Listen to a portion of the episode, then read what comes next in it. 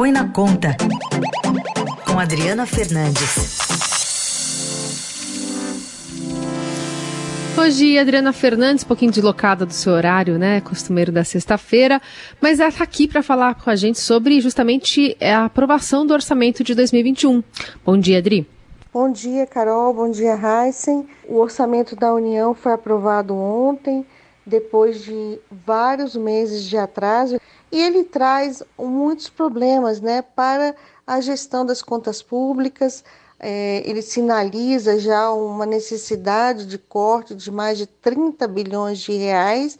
Por quê? Porque o Congresso ele optou em fazer um orçamento de mentirinha, um orçamento em que as projeções foram subestimadas para acomodar sobretudo as emendas parlamentares. Foi uma festa de emendas, quase 50 bilhões de reais de emendas, um valor maior do que o orçamento de vários ministérios importantes para é, acomodar acordos né, feitos pelo governo Bolsonaro com as lideranças, com os parlamentares do Congresso. Foi uma negociação de última hora.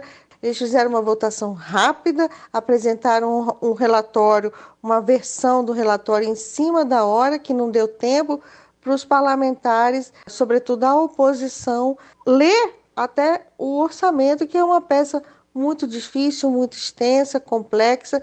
Foi um, um texto, um, um relatório do senador Márcio Bittar, também bastante difícil, bastante complexo e que se ouviu muito de quem entende do assunto, tanto no Congresso como nos técnicos da equipe econômica, foi a palavra caótico.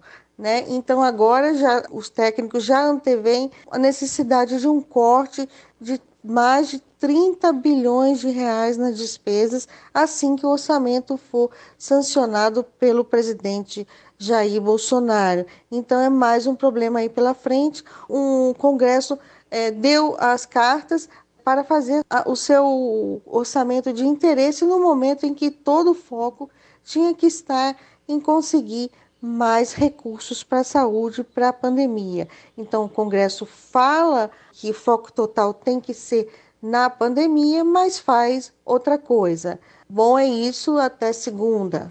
Tá aí, Adriana Fernandes, com uma análise da aprovação do orçamento pelo Congresso, primeiro na Câmara e depois no Senado. E segunda-feira ela volta, lembrando a coluna da Adriana Fernandes, às segundas, quartas e sextas aqui no Jornal Eldorado.